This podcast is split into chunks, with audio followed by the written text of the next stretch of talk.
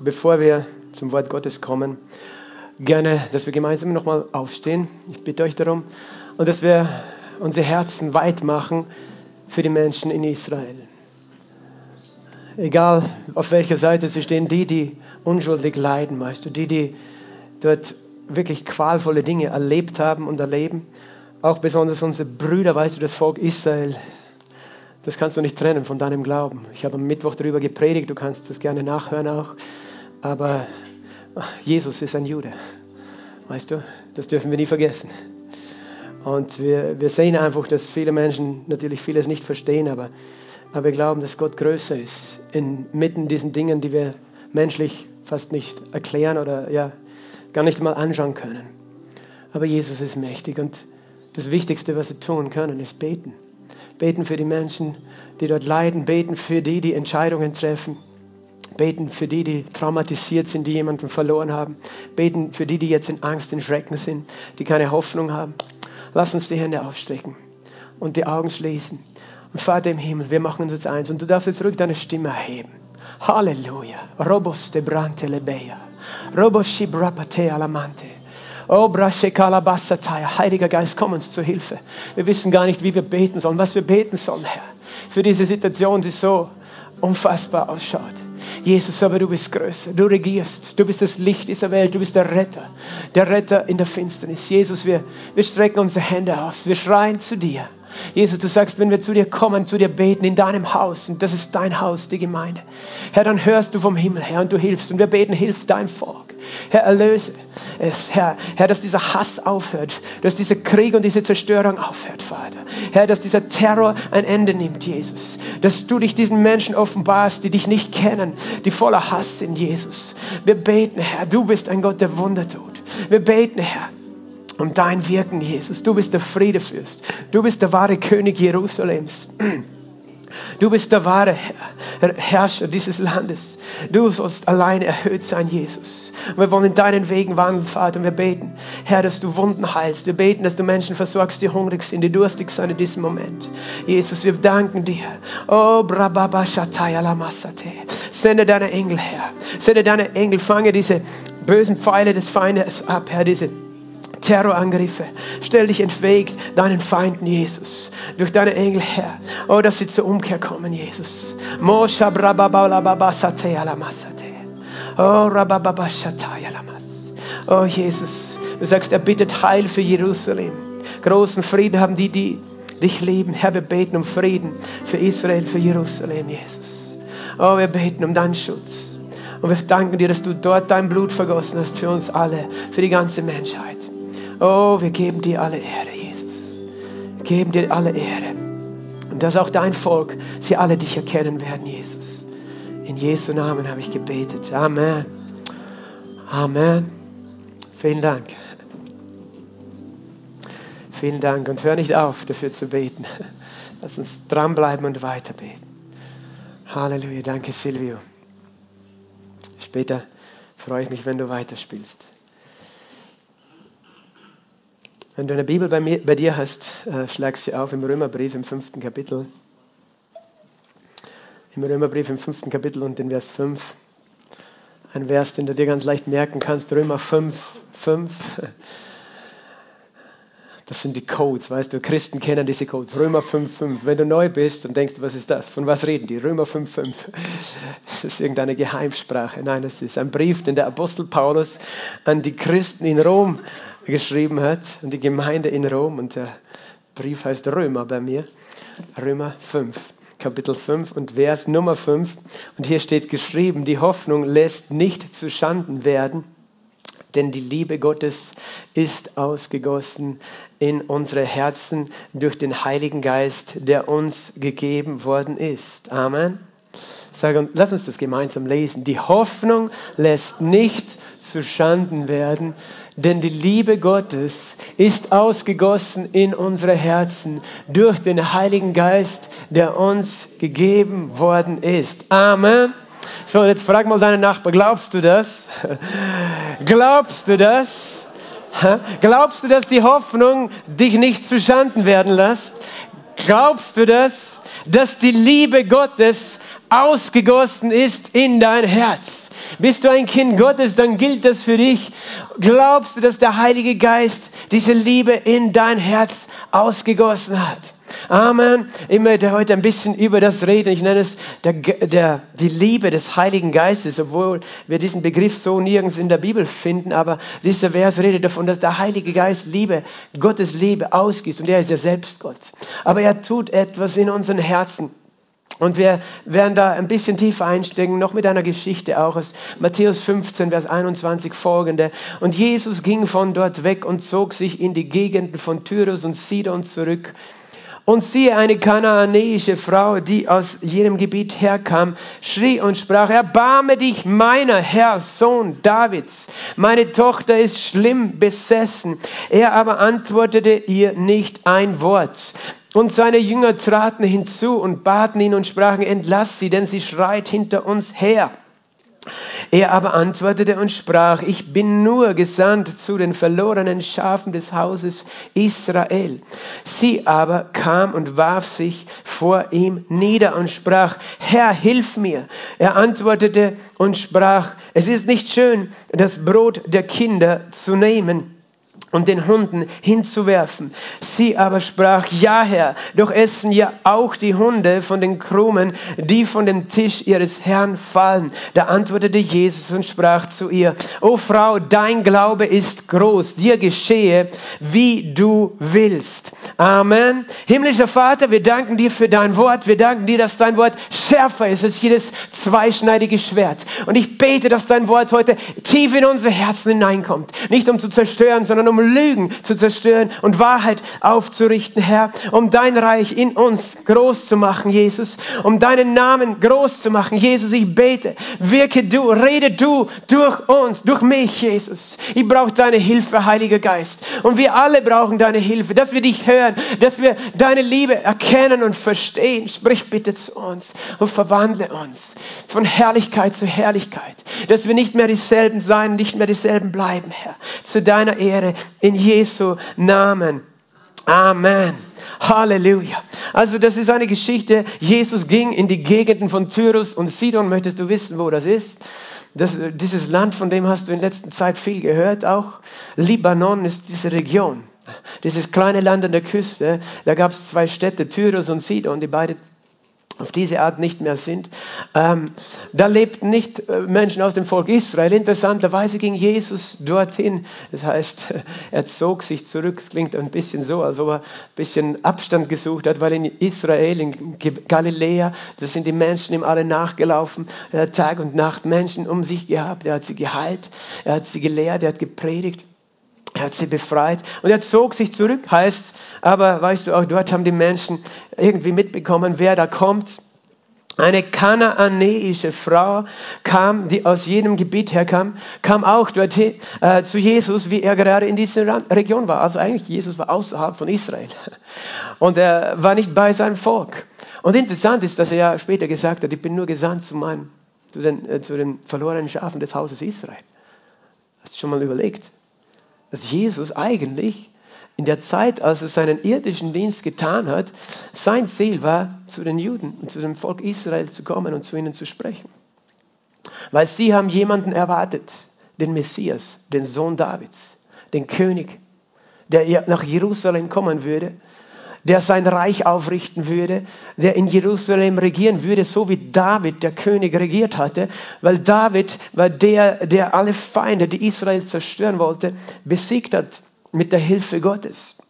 Und das haben wir schon gehört, dass eben von Anfang an, seit es dieses Land gibt, der Feind versuchte, Israel, äh, seit es dieses Volk gibt, dieses Volk zu zerstören und dieses Land für sich zu erobern oder für sich zu besitzen. Und Gott hat David geholfen und äh, hat gesagt, es wird nach dir einer auf dem Thron sitzen, der wird ewig regieren. Und das ist der Sohn Gottes, der Messias, der Gesalbte. Weil ewiges Leben, das hat kein normaler Mensch. Und die Juden haben gewartet auf den Messias. Weil sie waren, in, sie waren aufgrund dessen, dass sie sich abgewandt haben von Gott, seinen Geboten, dass sie, äh, haben sie dem Teufel die Tür aufgemacht und, und sie hatten ständig nur Feinde im Land und sie waren unterdrückt. Zu dieser Zeit eben von den Römern. Und Deswegen, weil wir sehen diesen Begriff Sohn Davids, weißt du, Sohn Davids, erbarme dich meiner. Äh, weil, weil für die Juden, weil Jesus der Sohn Davids, Gott hat ihnen den Sohn Davids geschickt und sie hätten eigentlich die Möglichkeit gehabt, ihn anzunehmen. Jesus hat nämlich eine Botschaft gehabt, er hat gesagt, ich verkündige das Evangelium des Reiches Gottes, des Königsreichs. Die frohe Botschaft, dass das Königreich jetzt eigentlich da ist, weil Jesus war da. Aber sie haben ihn nicht angenommen, sie haben ihn ans Kreuz geschrien, sozusagen ans Kreuz mit ihm. Und das Königreich konnte so gar nicht anbrechen. Und doch sind wir dankbar, dass es anders gekommen ist. Weil sonst wäre Jesus nicht am Kreuz für unsere Schuld gestorben. Und sonst wären wir als Heiden nicht Teil dieses Reiches geworden. Aber dieses Evangelium des Reiches, des Königreiches, wo manche denken, das ist unsere Botschaft heute als Christen, das war eigentlich eine Botschaft an die Juden, das Evangelium des Königreiches. Und Paulus hat dann später eine andere Botschaft an die Christen gehabt, nämlich das Evangelium der Gnade die Gnade, dass die, Juden, äh, die, die Heiden auch Teil, Teil werden dürfen dieses zukünftigen Reiches, das dann für alle ist, Juden und, und Heiden. Aber eben in dieser Zeit ist es nicht zustande gekommen, dieses Königreich, weil sie ihn abgelehnt haben, ihr eigenes Volk. Aber es waren Einzelne, die haben ihn erkannt.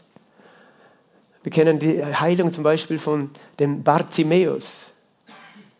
Der Bartimäus, der bärtige Bartimäus, nein. Da gibt es ein Poetry Slam drüber, über den Bartimäus. Musst du dir anschauen, wenn du das nicht kennst. Das fällt mir gerade ein. Ähm, der hat auch gerufen, Sohn Davids, hab Erbarmen mit uns. Und Jesus hat seinen Schrein gehört und er ist geheilt worden, weil er geglaubt hat, wer Jesus ist. Der, der vom Himmel kommt, der König, der Messias, der gesalbt ist mit der Kraft des Heiligen Geistes. Und diese Frau war eine Kananäerin. Der hat auch gesagt, Sohn Davids, erbarme dich meiner. Was hat sie da eigentlich getan? Sie hat so getan, als ob sie ein Jude wäre. Weil was am Heiden mit dem Sohn Davids zu tun? Weißt du, dass die Völker um Israel alles tun, um zu verhindern, dass Israel ein Königreich dort aufrichten kann? Auch jetzt gerade. Und das heißt, eigentlich ist es ja nicht ganz aufrichtig, aber sie hat sich gedacht, naja, wenn, wenn er weiß, dass ich ein Heide bin, ein Kananäerin, dann will er mich sicher nicht, dann wird er mich nicht hören, wird er mir nicht helfen. Also tue ich so, als ob ich auch einer von den Israeliten bin und nenne ihn auch Sohn Davids, erbarme dich meiner.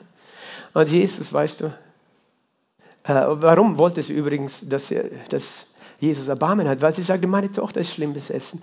Und er antwortete ihr nicht ein Wort. Er antwortete nicht ein Wort. Und das klingt ganz schön hart, ähm, aber wir sehen ja, dass er später geantwortet hat. Aber das, was noch härter war, war seine Jünger, die dazu kamen und sagen, entlass sie, denn sie schreit hinter uns her. Schick sie weg. Und weißt du, mein Herz ist berührt von dem, was ich hier lese in dieser Geschichte. Da waren nämlich diese Juden, diese Jünger Jesu, die gesagt haben, Jesus, das ist eine Heidin. Die ist Teil dieses feindlichen Landes, das uns bis heute bekämpft. Teil dieser Menschen, die Götzen anbeten, die ihre Kinder sogar opfern, die, die in Unreinheit und Unzucht äh, leben, die haben nicht verdient, dass du ihnen hilfst. Schick sie weg.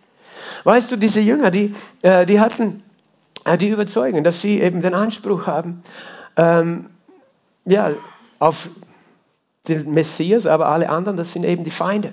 Und das, das zeigt einfach, wie wir Menschen sind. Weil ich glaube, dass wir alle Menschen so sein können. Schick sie weg. Die haben kein Mitgefühl gehabt, weißt du. Die haben nicht gedacht, ja, vielleicht braucht ihr wirklich Hilfe. Sondern die waren einfach, okay, das, du gehörst nicht zu uns, du bist nicht Teil unseres Volkes. Und weißt du, ich denke, diese Botschaft von Jesus ist heute wichtiger als weiß ich nicht, in den letzten, als vor zehn Jahren gefüllt. Welche Botschaft? Die Botschaft seiner Liebe. Und ich danke dir, Sabine, du hast mir schon eine Vorlage gegeben heute mit deiner Botschaft. Johannes 3,16. Denn so sehr hat Gott die Welt geliebt, dass es seinen einzig geborenen Sohn gab, damit jeder, der an ihn glaubt, nicht verloren geht, sondern ewiges Leben hat. Amen. Eine Frage, glaubst du an Jesus? Dann bist du gut dran. Weil dann gehst du nicht verloren, sondern hast ewiges Leben. Wenn du noch nicht an Jesus glaubst, dann ist es höchste Zeit. Weil du möchtest nicht verloren gehen. Und äh, ich werde da nicht diskutieren, dein Gewissen diskutiert mit dir über diese Dinge. Weißt du, ohne Jesus gehen wir verloren. Und jeder, er macht es so einfach. Jeder, der an Jesus glaubt, wird gerettet. So einfach. Nicht jeder, der alles richtig macht, der brav in die Kirche geht. Jeder, der an Jesus glaubt, wird gerettet. Aber die Tatsache ist folgende. Was glauben wir, wenn wir an Jesus glauben? Was glauben wir? Was heißt es an Jesus glauben? Was meine ich dann, wenn ich an Jesus glaube? Wir können sagen, dass er am Kreuz gestorben ist, dass er meine Schuld getragen hat, stimmt. Aber es steht direkt in diesem Satz. Wir glauben, dass Gott die Welt so sehr geliebt hat. Das glauben wir, wenn wir an Jesus glauben. Wenn wir glauben, dass Gott ihn gesandt hat, dann glauben wir an die Liebe. Dann glauben wir an seine Liebe. Verstehst du? Weil das war die Kraft, die dich gerettet hat. Weil, weil warum soll das möglich sein, dass du gerettet wirst, wenn du sagst, ich glaube an Jesus? Worin besteht diese Kraft, die dann in einem Moment, in dem einen Moment, wo du das mit ganzem Herzen, mit ehrlichem Herzen dieses Gebet gesprochen hast, Jesus, ich glaube an dich, sei mein Herr. Warum hat dieses Gebet so eine Kraft? Weil in diesem Gebet der Glaube an seine Liebe enthalten ist. Weil du glaubst an seine Liebe. Warum glaubt man überhaupt an Jesus? Weil du etwas verstehst, nämlich dass da Liebe drinnen ist. Weil in seinem Namen, nicht nur in seinem Namen, in seiner Botschaft, in seinem Werk ist Liebe. Gott hat die Welt geliebt, dass er seinen Sohn hingab, stellvertretend. Das ist ein Werk seiner Liebe. Und das ist eigentlich das, was unser Herz geöffnet hat. Es war die Liebe, die dein Herz geöffnet hat für Jesus. Wir sagen, Glaube kommt aus dem Hören des Wortes Gottes. Das stimmt. Aber was für ein Wort Gottes? Ja, das Wort über das Evangelium. Ja, das stimmt. Welches ist das Evangelium? Ja, dass Jesus gestorben und auferstanden ist. Ja, das stimmt. Aber was ist eigentlich die Essenz dieser Botschaft? Seine Liebe. Es ist seine Liebe, die dein Herz geknackt hat. Weil vorher war dein Herz hart, aber irgendwie hast du verstanden, dass das, was Jesus getan hat, mit Liebe zu tun hat. Und das hat sich gut angefühlt. Der liebt mich. Er liebt mich. Irgendwie, ich verstehe nicht wie, weißt du, ich habe noch, wie Jesus mein Leben gegeben hat, ich habe noch gar nicht verstanden das Werk vom Kreuz, aber ich habe gemerkt, das hat mit Liebe zu tun. Dass er für mich ist und dass er mich liebt. Und Liebe ist das Evangelium. Liebe ist die Kraft des Evangeliums. Und ich sage dir, Liebe ist das Zeichen des Evangeliums und das Zeichen deines Glaubens und das Zeichen oder die Identität dieser neuen Geburt. Ich habe vor kurzem darüber gesprochen, dass wenn wir an Jesus glauben, sind wir neu geboren. Kannst du dir anhören. Und wir sind in ihm, in Christus drinnen. Haben wir auch, glaube ich, oder habe ich noch nicht da geredet davon? Egal, habe ich wahrscheinlich schon. Aber ich weiß nicht, wann das letzte Mal, weil ich war woanders letzte Woche. Okay, zurück. Aber weißt du, mir geht es darum, dass du verstehst. Und wir haben das letzte Mal auch habe ich das gesagt. Manchmal denken wir, gläubig sein oder Christ sein, Glauben sein, heißt einfach, du bist ein Mensch, der an Gott glaubt, du bist ein Mensch, der betet, du bist ein Mensch, der sich an die Gebote hält, der versucht nett zu sein und brav zu sein. Weißt du, das alles tun Menschen ohne Gott teilweise auch. Oder eben, also an Gott glauben nicht und beten, aber versuchen nett zu sein und brav zu sein. Und dann gibt es andere Menschen, die glauben an einen anderen Gott oder die äh, haben keine Beziehung mit Jesus und so, die sind vielleicht auch, auch nett und brav und versuchen es. Aber ein Unterschied ist, dass du eine neue Schöpfung bist und sie nicht, weil du an Jesus glaubst. Weil nur durch Jesus bist du neu geboren. Weil nur er gestorben und auferstanden ist. Das ist das eine, dass du verstehst, Christian heißt nicht, was ich tue, sondern wer ich geworden bin. Aber Christian heißt noch mehr. Christian heißt nicht, du versuchst ein netter Mensch zu sein und äh, du strengst dich an, was dazu führt, dass du denkst, oh, ich bin so gut und der ist so schlecht, so wie die Jünger her. Die sie gedacht, und weißt du, wir sind die guten Juden, aber das ist die böse Heidin. Und deswegen, sie hat kein Recht. Sie hat, und, und sie waren hart in ihrem Herzen. Aber ich sagte, Christ sein hat damit zu tun, dass eine übernatürliche Liebe in dein Herz gekommen ist. Eine Liebe, die größer ist und stärker als der Tod. Eine Liebe, die du nicht selber produzieren kannst. Das bedeutet es, Christ zu sein, ein Kind Gottes zu sein.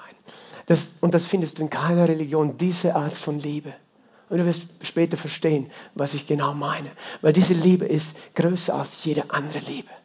Es ist die Liebe, die den Sohn Gottes gab. Jesus hat einmal gesagt, größere Liebe hat niemand, dass er sein Leben hingibt für seine Freunde. Ihr seid meine Freunde, wenn, ich, wenn ihr tut, was ich euch gebete. Weißt du, es ist eine Liebe, die Gott sucht und nicht mehr findet auf dieser Welt, wenn, wenn nicht er sie gibt.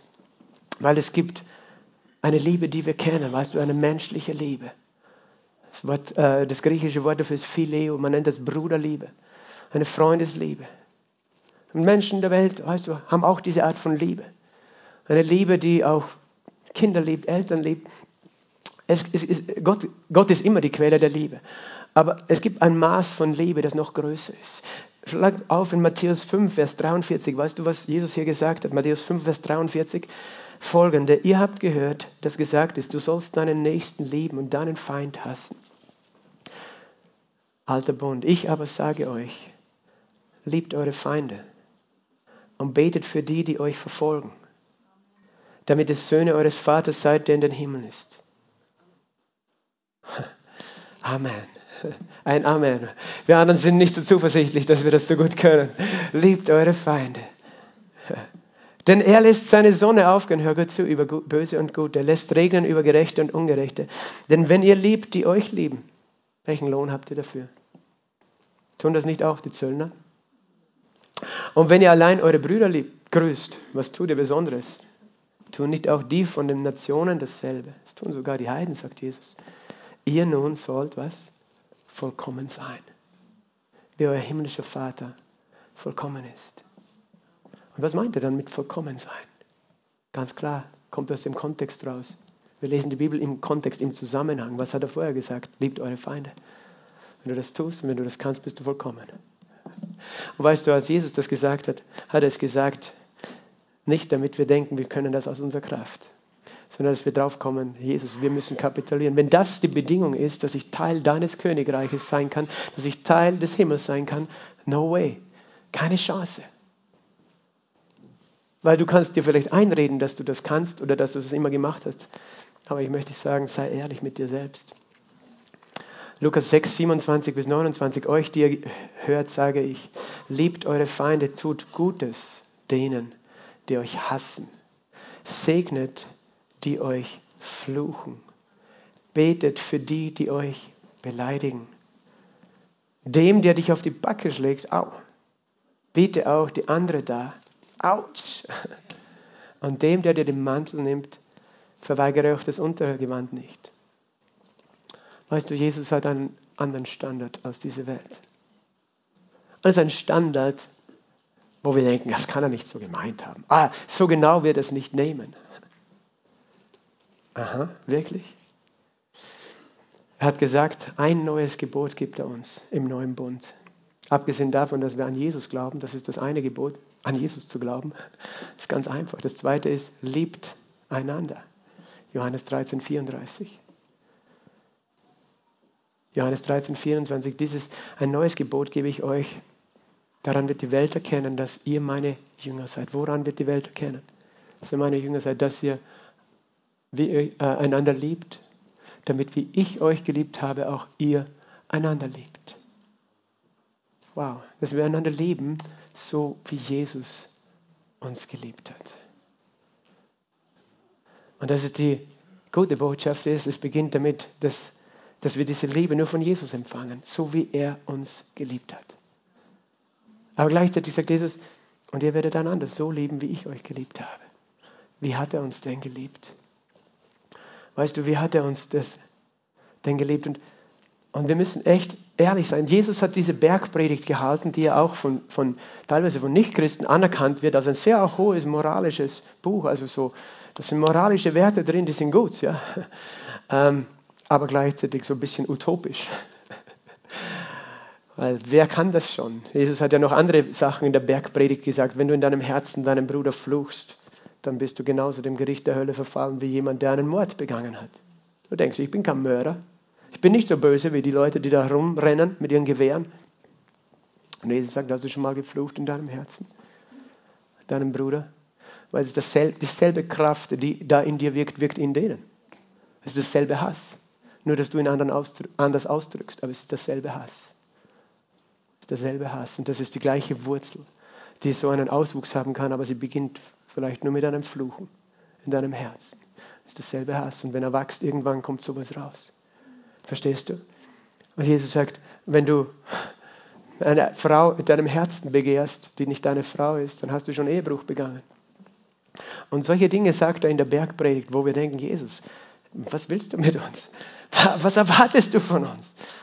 Und er sagt, dass ihr verwandelt werdet. Dass ihr versteht, dass ihr mich braucht. Und dass ihr versteht, dass diese Welt mich braucht. Weil diese Welt kennt dieses Leben nicht und hat dieses Leben. Ich kann es gar nicht haben, weil sie getrennt ist von Gott.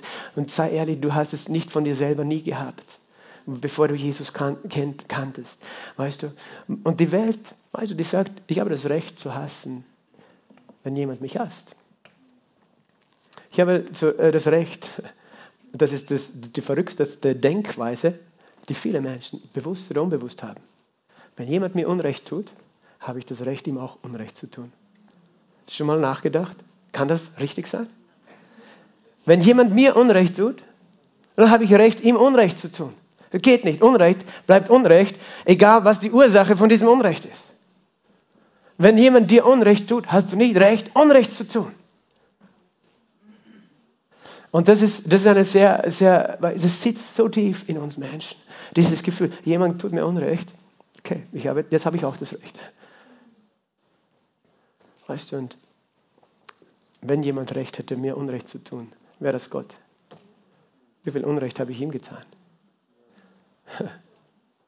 wenn jemand Recht hätte, mir Unrecht zu tun.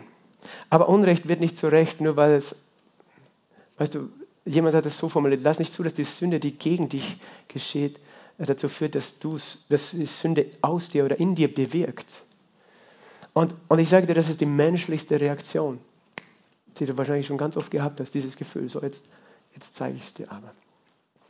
Und ähm, weißt du, jetzt könnten wir natürlich da Moraldiskussionen ähm, sozusagen durchführen. Es ist ja eine heiße Zeit, heißes Thema. Gell? Was, was heißt dann Unrecht und was heißt dann Recht? Ich bin dankbar, dass es auch einen Rechtsstaat gibt und Gott möchte, dass wir in einem Rechtsstaat wohnen. Das steht im Römerbrief im 13. Kapitel. Er sagt, Gott will, dass wir unter Regierungsgewalt, Autorität leben und dass es Menschen gibt, die das Schwert tragen zur Bestrafung der Übeltäter, damit alle anderen geschützt sind.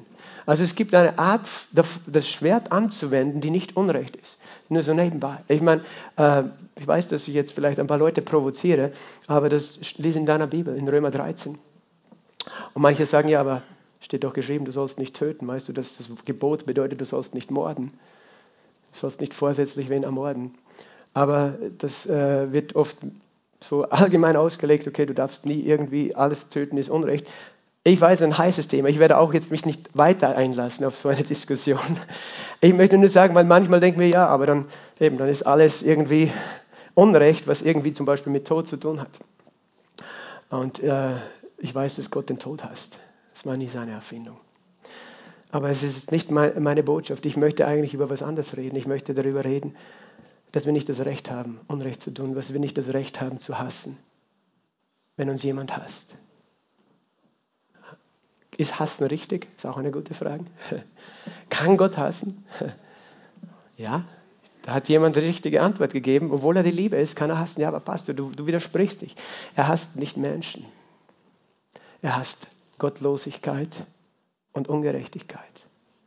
Er sagt in den Psalmen über seinen Sohn, du hast gerecht, äh, also David schreibt das über seinen Sohn, du hast Gerechtigkeit geliebt und Gottlosigkeit hast du gehasst. Darum hat dich, oh Gott, dein Gott gesalbt mit Freudenöl vor deinen Gefährten. Weißt du, Gott liebt und Liebe hasst, aber sie hasst nicht Menschen, sondern sie, sie lehnt was ab. Weißt du, wenn sie nicht hassen würde, wäre sie keine Liebe, wäre sie gleichgültig. Weil Gott liebt Menschen so sehr, dass er es hasst, wenn seine Kinder zerstört werden, wenn Menschen zerstört werden. Das hasst er. Er hasst es, wenn Menschen gequält werden, wenn Menschen leiden, wenn Menschen gefoltert werden, was auch immer. Das hasst er, weil er die Menschen liebt. Aber er hasst nicht die Menschen. Er kann das trennen, die, die Sache, die Tat von der Person. Aber wir können das sehr oft nicht. Aber er, er hasst nicht uns Menschen. Wir haben es ja gerade gelesen, Gott hat die Welt, die ganze Welt so sehr geliebt. Er hat nicht die Welt gehasst, aber er hasst Dinge und er hasst Sünde, weißt du. Auch wenn wir selber Sünde tun, das hasst er. Warum? Er hasst nicht mich, wenn ich was Falsches mache, aber er hasst die Sünde, egal was es ist. Wir, wir, kennen ja hoffentlich die Bibel. Wenn nicht, lies sie bitte. Dann weißt du, was richtig, was falsch ist, weil diese Welt weiß es nicht mehr, was richtig und falsch ist. Und du sagst, ja, aber Sünde ist nur eine Erfindung der Christen. Äh, das ist ja nur eine eigene Meinung, was Sünde ist. Nein, es ist nicht eine eigene Meinung. Weißt du, Sünde ist das, was dich zerstört. Und du wirst es selber erleben, wenn du es nicht erkennst.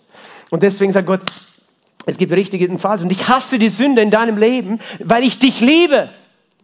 Weil ich will, dass du gesund bist, dass es dir gut geht, dass du in Frieden lebst und dass nichts ist, das dich zerstört. Weißt du, so, so wie ich hasse, wenn, wenn jemand, den ich kenne, der Krebs hat, weißt du, dann hasse ich den Krebs. Aber ich liebe den Menschen, weil ich hasse diesen Krebs, weil ich weiß, der Krebs kann zerstörerisch sein. Und mit diesem Hass, weißt du, muss ich dann auch beten.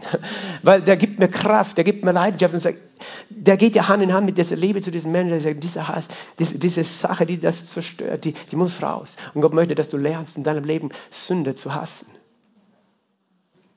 Wir können nicht spielen mit Sünde, weißt du. Du kannst nicht mit einem giftigen Schlange spielen, so, oh, du bist mein Freund, streichle dich, komm, schlaf bei mir im Bett, wirst mir schon nichts tun. Sie ist nie dein Freund, eine giftige Schlange. Und die Sünde ist wie eine giftige Schlange, verstehst du?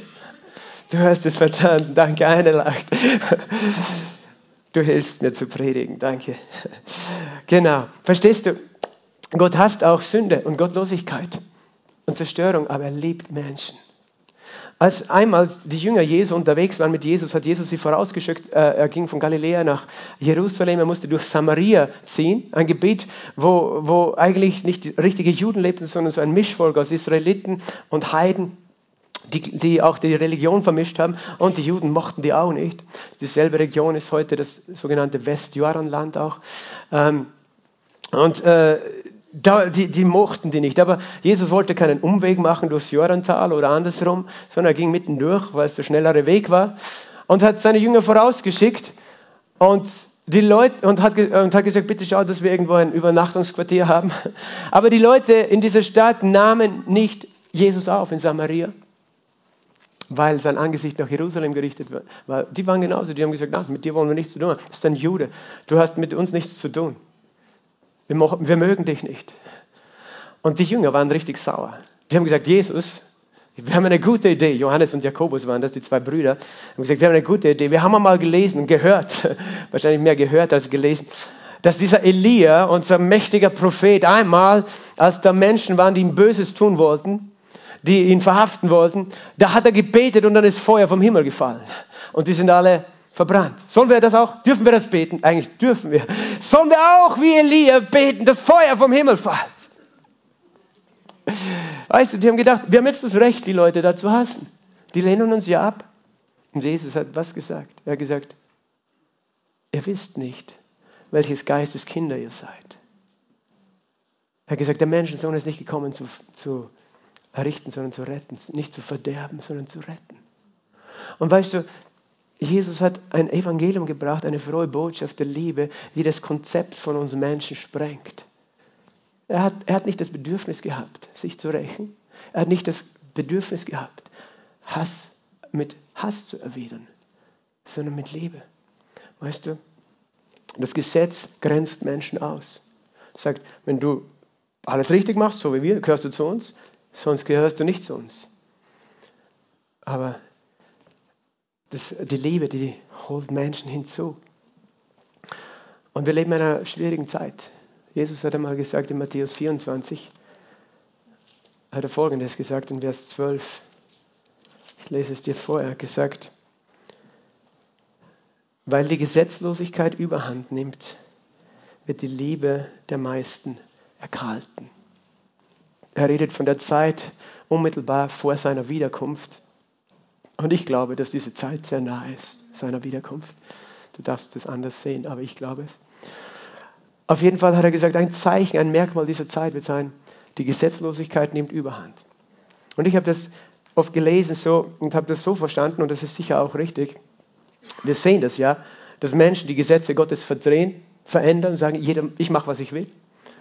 Und, und denkt sich, egal, weißt du, Hauptsache mir geht's gut kann machen, was ich will, brauche mir nicht an Gesetze Gottes halten. Es geht um moralische Gesetze auch.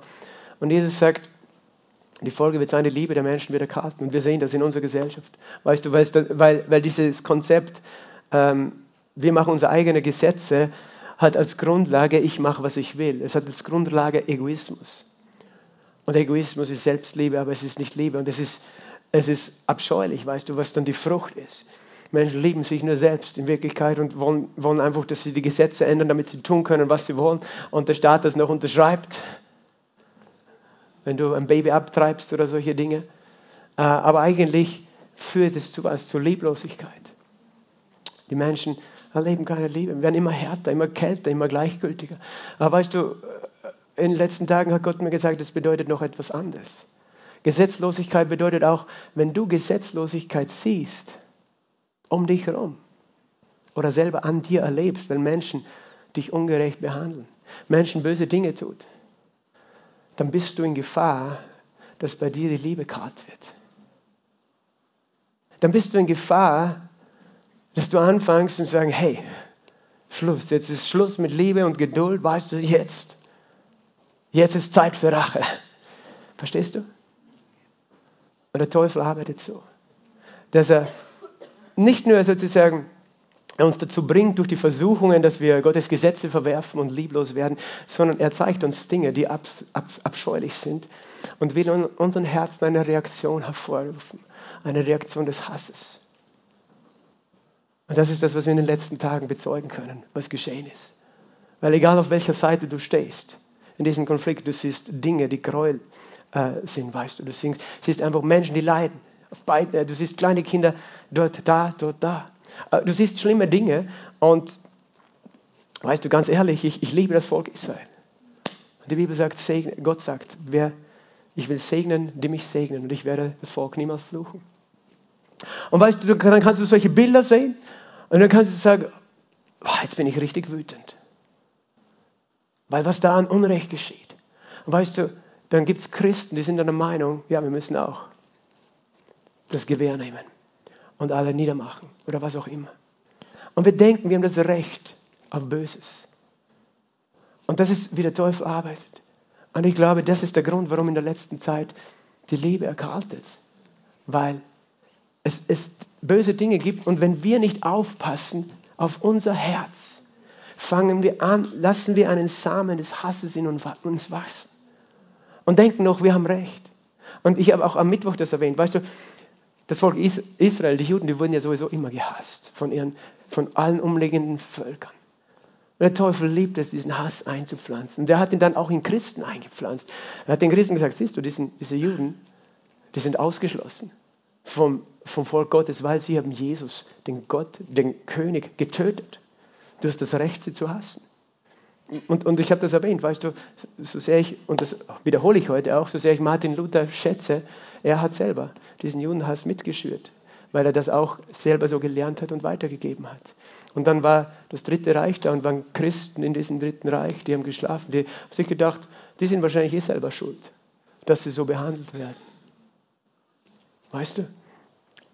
Wir merken es gar nicht. Es gibt, es gibt einen Film, der heißt Star Wars, kennen manche von euch. Manche würden jetzt sagen, Pastor, rede nicht davon, das ist ein okkulter Film, der hat nichts mit Jesus zu tun. Das stimmt, der hat nichts mit Jesus zu tun. Hat ein anderes Konzept, weißt du, ein dualistisches Konzept, äh, will auch Menschen irgendwo vielleicht verwirren mit manchen Dingen, keine Ahnung. Aber etwas kommt in diesem Film sehr gut raus. Da ist jemand, weißt du, der liebt seine Mutter und dann verliert er seine Mutter. Ein Feind tötet seine Mutter. Und er kämpft zuerst sozusagen für die Guten. Aber dann entsteht etwas in ihm, nämlich Hass. Und er wechselt auf die Seite der Bösen. Und, und, und das ist etwas, weißt du, letztlich die ganze Welt, diese ganzen Heldenfilme, oder ich, ehrlich gesagt, ich finde super Heldenfilme ganz unterhaltsam, aber ich sehe, das Konzept, das sie uns präsentieren, ist immer, weißt du, da ist ein Kampf zwischen Gut und Böse und es ist, das Böse ist böse mit ihrer, seiner Gewalt, aber es ist gut, wenn das, wenn das Gute hat noch mehr Gewalt und wird das Böse mit Gewalt besiegen. Jesus hat das nicht so gemacht. Und dieses Konzept ist, kommt aus uns, aber es wird uns auch gefüttert. Es ist richtig, böse zu sein auf die Bösen. Äh, und wir unterscheiden nicht den Mensch und das, was geschieht, so wie Gott es tut. Dieses Konzept, das ist so tief in uns drinnen. Und Gott sagt, bitte mein Volk, Und das ist für mich heute wirklich eine eindringliche Botschaft, die ich glaube von der Herr ist. Ich möchte, dass eure Liebe nicht kalt wird. Wenn ihr seht Dinge, die so ungerecht sind, dass ihr, dass ihr nicht zulasst in eurem Herzen den Hass dieser Welt, den der Teufel sehen will, durch die Gräuel, die du mit deinen Augen teilweise sehen kannst. Verstehst du? Und, und ich, ich denke, es ist auch wieder ein prophetisches Timing. Es ist kein Zufall Gottes, dass wir genau jetzt, Ende Oktober, dieses Theaterstück von Corrie Bum hier in Klagenfurt aufführen werden.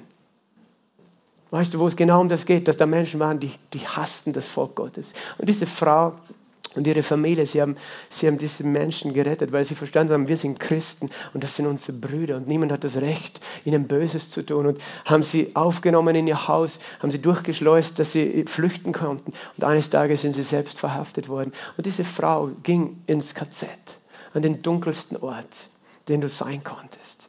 Und weißt du was? Sie hat nicht aufgehört, diese Liebe Gottes in sich zu tragen, mitten in all dem Hass von dem sie umgeben war.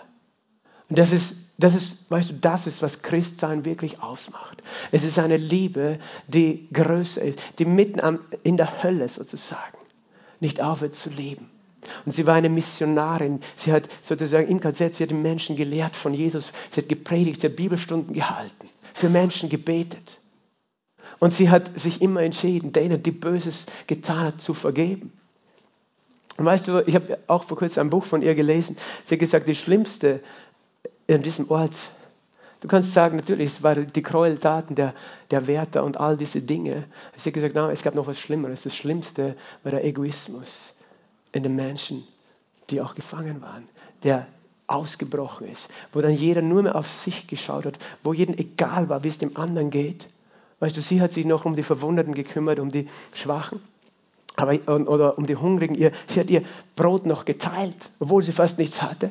Aber weißt du, jeder hat nur mehr an sich geschaut. Und die schlimmste Krankheit im KZ, hat sie gesagt, war die Lieblosigkeit und der Egoismus.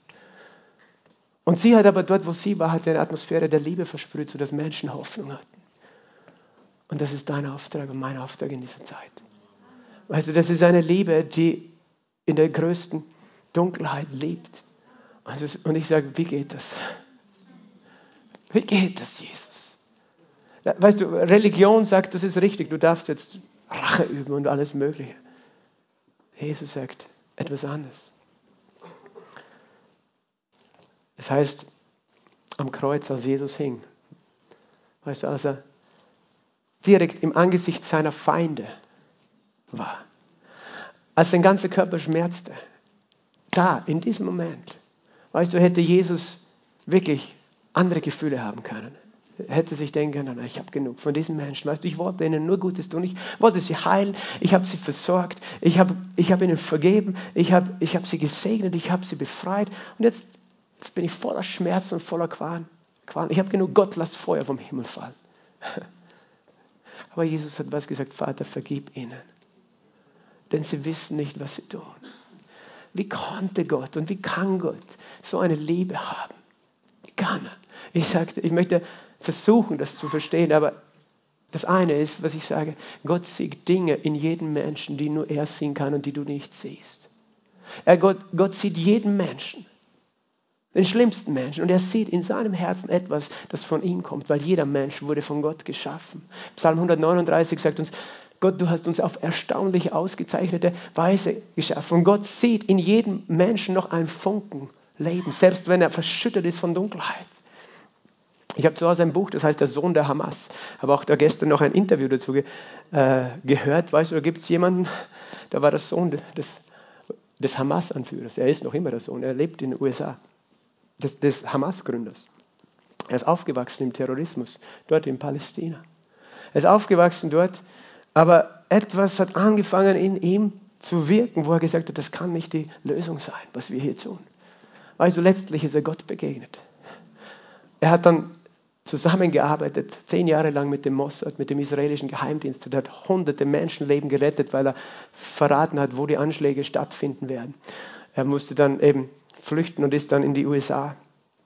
Äh, und dort lebt er angeblich noch. Ähm, das letzte Interview habe ich gesehen, ist vor fünf Jahren gewesen.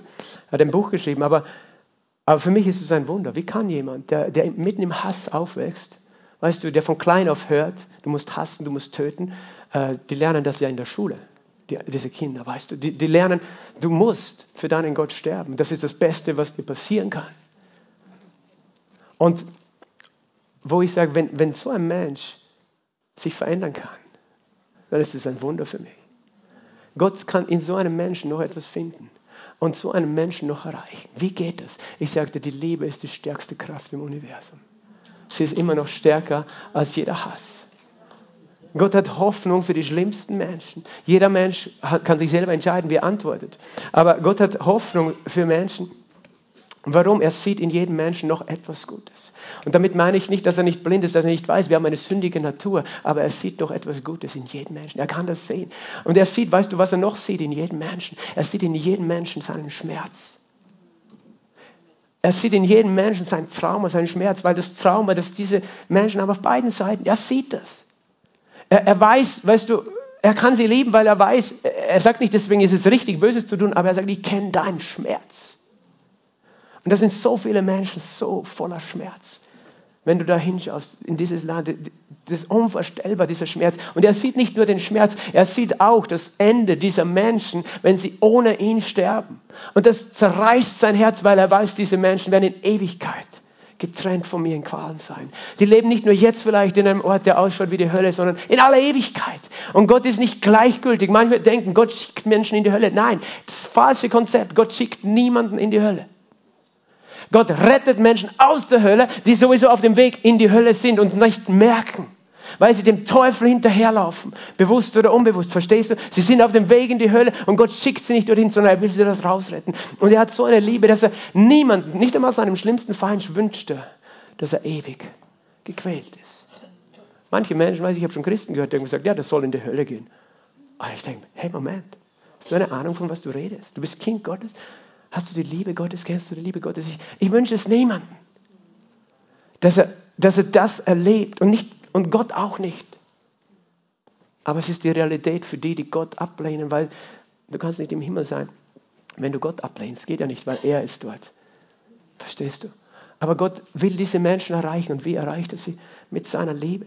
Und er, das Dritte ist, warum kann Gott so lieben? Weil er glaubt an seine Liebe. Er glaubt, dass seine Liebe mächtiger ist als all dieser Hass. Er glaubt, dass seine Liebe das Potenzial hat, eben aus den schlimmsten Sündern einen Heiligen zu machen, so wie aus Saulus einen Paulus. Saulus, der die Kinder Gottes verfolgt hat und töten lassen hat. Und weißt du, Gott, Gott kennt das Potenzial seiner Liebe. Und er weiß, dass diese Liebe alles neu machen kann. Seine Essenz ist Liebe, weißt, sein Wesen ist Liebe. Und Gott ist Liebe, 1. Johannes 4,16. Er hätte hassen können, aber hat es nicht getan. Weißt du, jetzt einfach gehen wir da noch ein Stück weiter. Wir gehen zurück zu dieser Frau, die mit dem konfrontiert war, abgelehnt zu sein von den Jüngern. Abgelehnt zu sein, weil, hey, du bist, du bist eine Heidin, du bist eine Kananäerin, du bist nicht aus unserem Volk, du willst uns nur Böses. Du hast unsere Gesetze, unseren Gott. Jesus hat zuerst nicht geantwortet, aber dann heißt es, äh, ich bin nur gesandt zu den verlorenen Schafen des Hauses Israel. Und er gab ihr eine Möglichkeit. Welche Möglichkeit? Sie aber kam und warf sich vor ihm nieder und sprach, Herr, hilf mir. Weißt du, welche Möglichkeit er gegeben hat? Ehrlich zu sein. Er hat gesagt, ich, weißt du, sie hat gesagt, Sohn Davids, rette mich. Und weißt du, sie hat damit so getan, als ob sie eine Jüdin ist und deswegen auch die Liebe von ihrem Retter und die Heilungskraft empfangen kann. Aber Jesus hat gesagt mit diesem Satz, ich weiß, dass du eine Kananäerin bist. Er hat sie sozusagen bloßgestellt und wollte schauen, wie sie reagiert. Und sie hat nicht versucht weiterzulügen, sondern sie hat gesagt, Herr, erbarme dich. Sie hat dann das Sohn Davids weggelassen. Weißt du, die Liebe Gottes kannst du nicht erleben, wenn du eine Maske hast. Weil dann denkst du, er liebt dich, wenn du so tust, als ob. Wenn du so ausschaust, dann liebt er dich, sonst liebt er dich nicht. Aber er wollte, dass diese Frau etwas versteht. Ich liebe dich nicht nur, wenn du jetzt ein Jude wärst, sondern ich liebe dich auch als Heidin. Und ich möchte, dass du ehrlich bist, weil nur dann kannst du meine Liebe erfahren.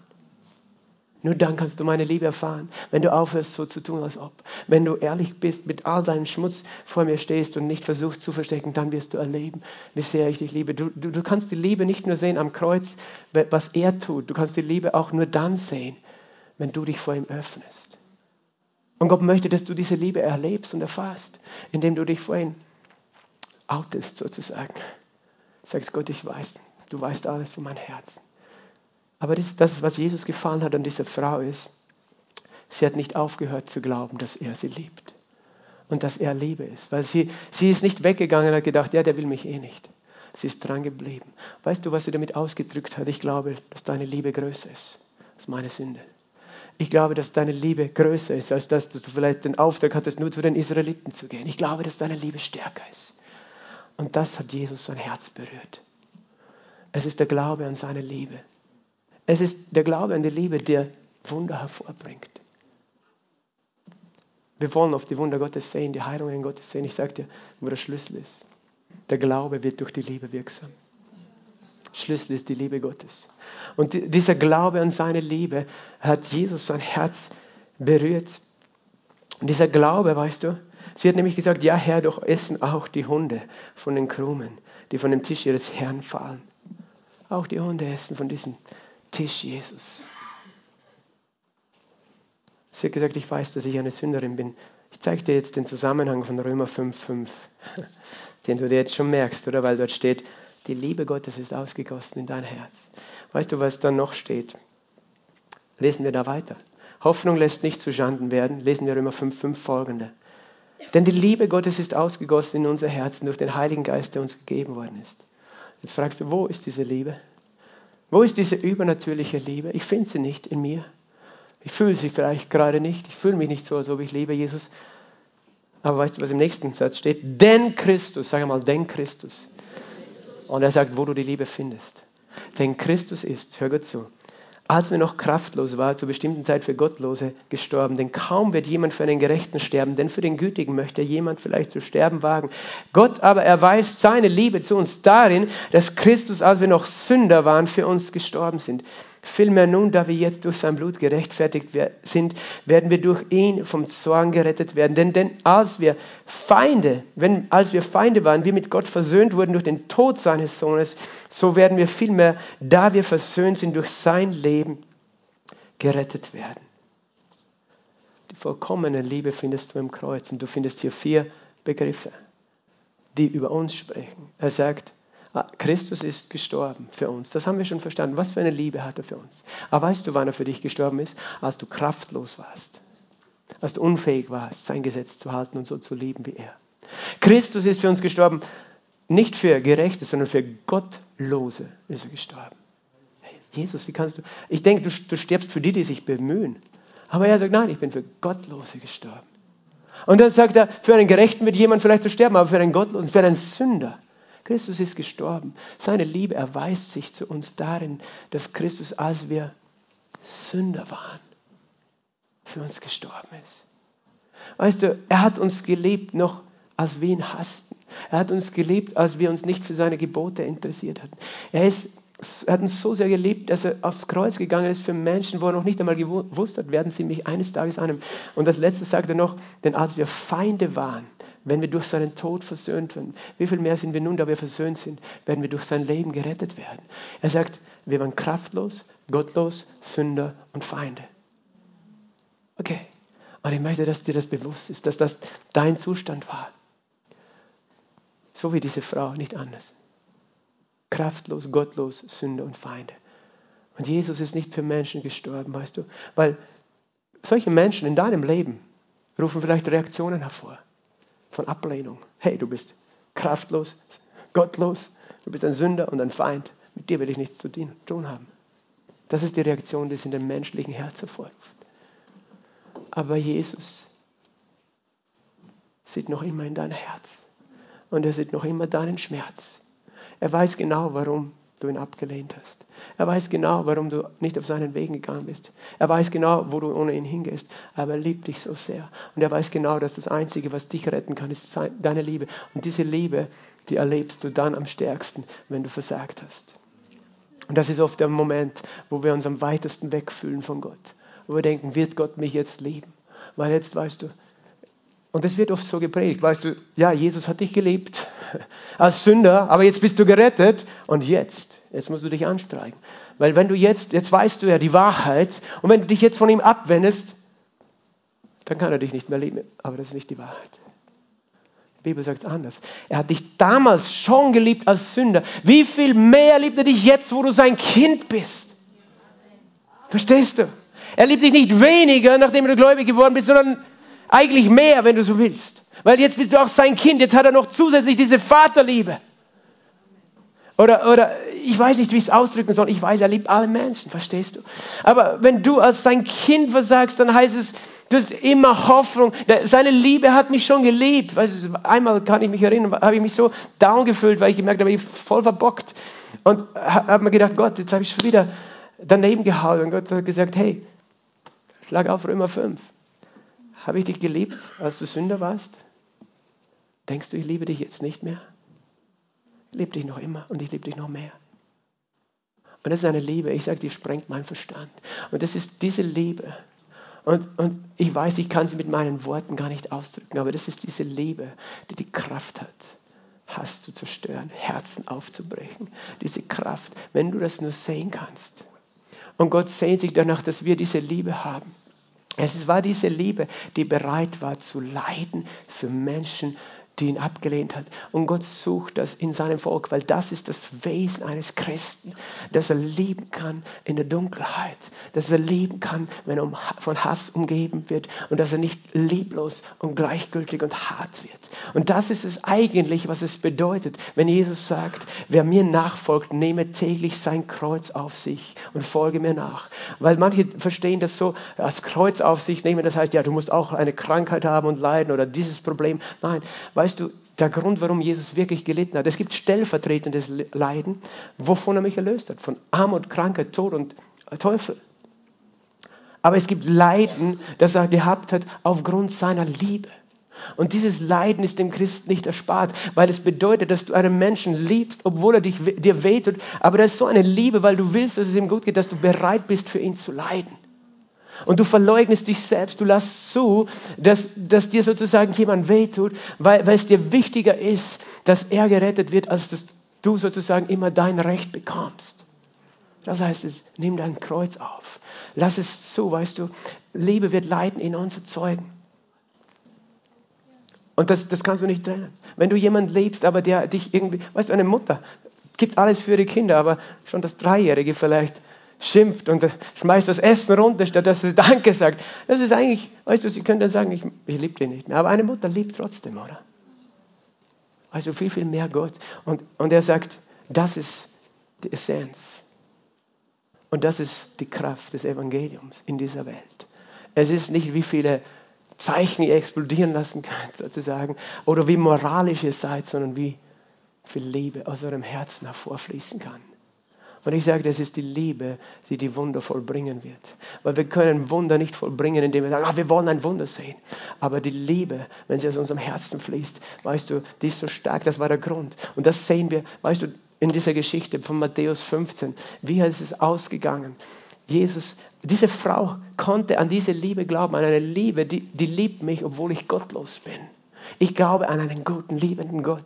Und Jesus hat das sein Herz berührt, aber nicht nur das. Warum war sie so hartnäckig? Warum ist sie so dran geblieben an Jesus? Weißt du, weil es ihr gar nicht um sich selber gegangen ist, sondern um ihre Tochter. Weil Jesus etwas gesehen hat, selbst in einem gottlosen Menschen hat er gesehen, die liebt ihr Kind so sehr, dass sie nicht von mir weggeht.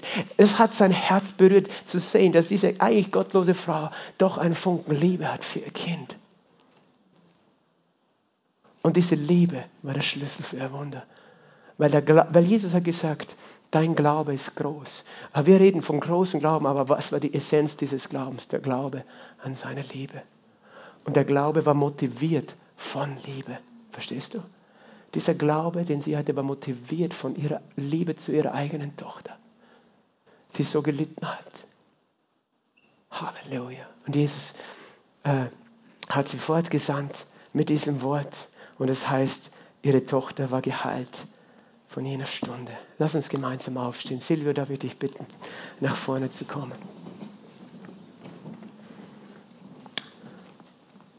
Weißt du, und das, was ich gepredigt habe, ist eigentlich unmenschlich und übernatürlich. Und ich nenne das ist die übernatürliche Liebe Gottes, weißt du? Aber wir haben gehört, woher sie kommt. Wir sehen sie nicht nur am Kreuz, sondern es ist jemand hier. Sein Name ist der Heilige Geist, der sie ausgießt in unser Herzen. Nur er, und weißt du, wie er sie ausgießt, indem er Jesus real macht und seine Liebe real macht. Und er möchte, dass diese Liebe dein Herz durchflutet. Er möchte, dass diese Liebe eindringt in dein Herz. Und vielleicht bist du da und du fühlst dich so weit weg von Gott. Vielleicht bist du so verbittert. Vielleicht denkst du, ja, die Christen, die versprechen mir immer, dass Gott für mich ist oder mich heilt. Aber das habe ich alles nicht gesehen. Und da sind Dinge in dir, die eigentlich, weißt du, ihre Wurzeln in Hass und Ablehnung haben. Aber dass heute eine Liebe gegenwärtig, eine Liebe, die stärker ist. Eine Liebe, die den Tod besiegt hat. Eine Liebe, die sehen kann, was niemand sonst sieht. Eine Liebe, die bedingungslos ist, die alles gegeben hat. Danke, Jesus. Lass uns die Augen schließen. Danke, Vater. Halleluja, Jesus. Danke, Jesus, für deine Liebe. Oh, Jesus. Weißt du, der Herr sehnt sich, in uns diese Liebe zu wecken. In dir diese Liebe neu zu wecken. Vielleicht hattest du es schon mal erlebt, aber es ist lange her. Vielleicht hast du sie noch nie kennengelernt. Vielleicht erlebst du sie gerade jetzt. Ich möchte dir sagen, dass Jesus Christus hier ist, der König der Liebe. Und er sucht ein Volk, das voller Liebe ist und das leben kann in dieser Zeit, in der wir leben. Und er weiß, dass wir es nicht selber können. Aber er sagt, komm zu mir, komm zu mir. Bleib bei mir. Vertraue mir. Glaube mir. Vielleicht bist du da, du hast Jesus noch nie angenommen. Du hast ihn noch nie bewusst eingeladen in dein Herz. Aber du spürst, dass er dich zieht in diesem Moment. Ich möchte dir diese Gelegenheit geben, ob im Livestream oder hier im Raum, Jesus Christus anzunehmen, diese Liebe zu empfangen. Weil Liebe gibt freiwillig aber sie zwingt sich nicht auf. Jesus bietet dir an, diese Liebe. Vielleicht sagst du, weißt du, mein, mein Leben ist ein Chaos. Wie kann er mich leben? Weißt du, gerade für dich ist Jesus gekommen. Ich bin so ungläubig, sagst du vielleicht, und so hart in meinem Herzen. Ich spüre eigentlich gar nichts, aber ich, ich hätte das gerne. Weißt du, Jesus hat den Schlüssel zu deinem Herzen. Und er möchte seine Liebe dir offenbaren jetzt in diesem Moment. Schließ deine Augen. Und wenn du spürst und merkst, dass Jesus dich zieht, weil du willst kein Leben mehr, weißt du, von Hass, weil du hast festgestellt, dass wann immer du Hass erlebt hast, das hat dich eigentlich kaputt gemacht innerlich. Wann immer du Unrecht erlebt hast und du willst Liebe geben können, Jesus ist die Quelle. Und wenn du diese Liebe irgendwo jetzt gerade glauben kannst, ich lade dich ein, eine Entscheidung des Glaubens zu treffen und Jesus anzunehmen. Weil ohne ihn können wir nicht leben, so wie er. Lass uns die Augen schließen. Wenn du da bist, ich zähle bis drei, dann heb deine Hand als Zeichen zu Jesus, dass du ihn annehmen möchtest und seine Liebe empfangen möchtest und durchflutet werden möchtest von seiner Liebe. Eins, zwei, drei. Halleluja. Schäm dich nicht, deine Hand für Jesus zu heben. Jesus ist da und möchte wirken jetzt. Jesus sieht jede Hand im Raum. Halleluja. Und ich lade jetzt noch eine zweite Gruppe von Menschen ein, nämlich die, die gemerkt haben, obwohl sie schon Jesus kennen, die gemerkt haben, dass sie zugelassen haben, bewusst oder unbewusst, dass Hass und Bitterkeit in ihre Herzen gekommen ist. Und dass sie aufgehört haben, jemanden oder so zu lieben. Dass sie angefangen haben zu hassen in irgendeinem Bereich. Er möchte dir jetzt die Gelegenheit geben, einfach das Jesus zu bringen, sozusagen umzukehren und auch deine Hand zu heben. Ich möchte bitten, alle, die schon die Hände gehoben haben, hebt deine Hand und alle anderen, die noch die Hände heben wollen. Und ich bitte euch, lasst die Augen geschlossen, niemand schaut. Wenn du sagst, ich möchte auch meine Hand zu Jesus heben, weil ich brauche diese Liebe, damit ich wieder ein Leben der Liebe lebe, weil ich als Christ eigentlich das nicht so gelebt habe dann heb deine Hand zu Jesus. Er sieht deine Hand. Und ich möchte für dich beten. Ich möchte mit dir beten. Ich möchte mit uns allen beten gemeinsam. Und dann für uns beten, dass wir diese Liebe Gottes erleben. Heute ganz neu. Lass uns sagen, danke Jesus. für deine große Liebe. Danke, dass du mich geliebt hast, als ich kraftlos war, als ich gottlos war, als ich Sünder war, als ich dein Feind war. Und doch hast du dein Leben für mich gegeben. Du hast meine Schuld ans Kreuz getragen. Du hast Schmerzen gehabt, aber nicht aufgehört, mich zu lieben. Ich bitte dich, Jesus, vergib mir meine Lieblosigkeit. Vergib mir meinen Hass, meine Gleichgültigkeit und Gottlosigkeit. Wasch mich rein mit deinem Blut. Sei mein Herr und sei mein Erlöser. Ich empfange dich jetzt, Jesus. Ich empfange dich als meinen Erlöser. Und ich empfange deine Liebe. Bitte fülle mich mit deinem Heiligen Geist.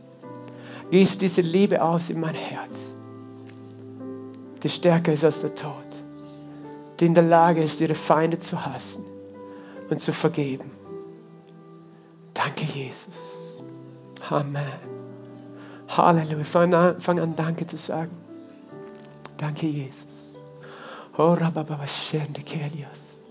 Oh, na, na, na, na, masombre, ala masute. Shalalala, makori, ala masotorias. Danke, Heiliger Geist. Jelalababababasori, ala basute.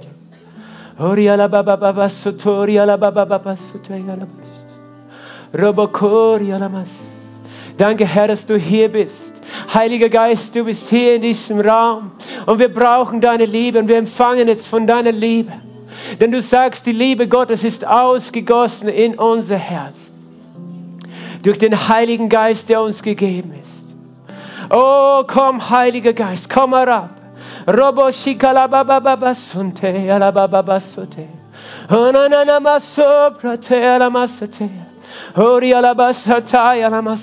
Ich sehe auch Menschen, die gerade andere Menschen loslassen. Weißt du, weil Vergebung ist ein Teil dieser Liebe. Weil Vergebung ist ein Ausdruck eigentlich von Hass. Unvergebenheit ist ein Ausdruck von Hass. Vergebung ein Ausdruck der Liebe. Und wenn du Menschen siehst in deinem Herzen, wo, wo du wirklich wütend bist oder Unrecht dir getan haben, gib sie Jesus. Jetzt in diesem Moment sage ich vergebe. Weil vielleicht ist das ein Hindernis in deinem Leben, dass du die Liebe blockierst, dass sie nicht erlebbar wird für dich. Aber lass Jesus diese Menschen lieben. Und die Liebe hat die Kraft, auch diese Menschen zu verändern, wo du einfach so enttäuscht bist von ihnen. Danke, Jesus. Bete für sie, segne sie. Oh, komm, Heiliger Geist. Komm, Heiliger Geist. So brabababashate. Robo shikalabababasete alamas. Oh, rabababashate alamas sotori abarababasante. Oh, rabashante. Halleluja. Und ich sehe wieder Herr, Herzen heilt. Herzen heilt, die verletzt worden sind von Lieblosigkeit. Jetzt in diesem Moment. Halleluja, heilt Herzen. Halleluja.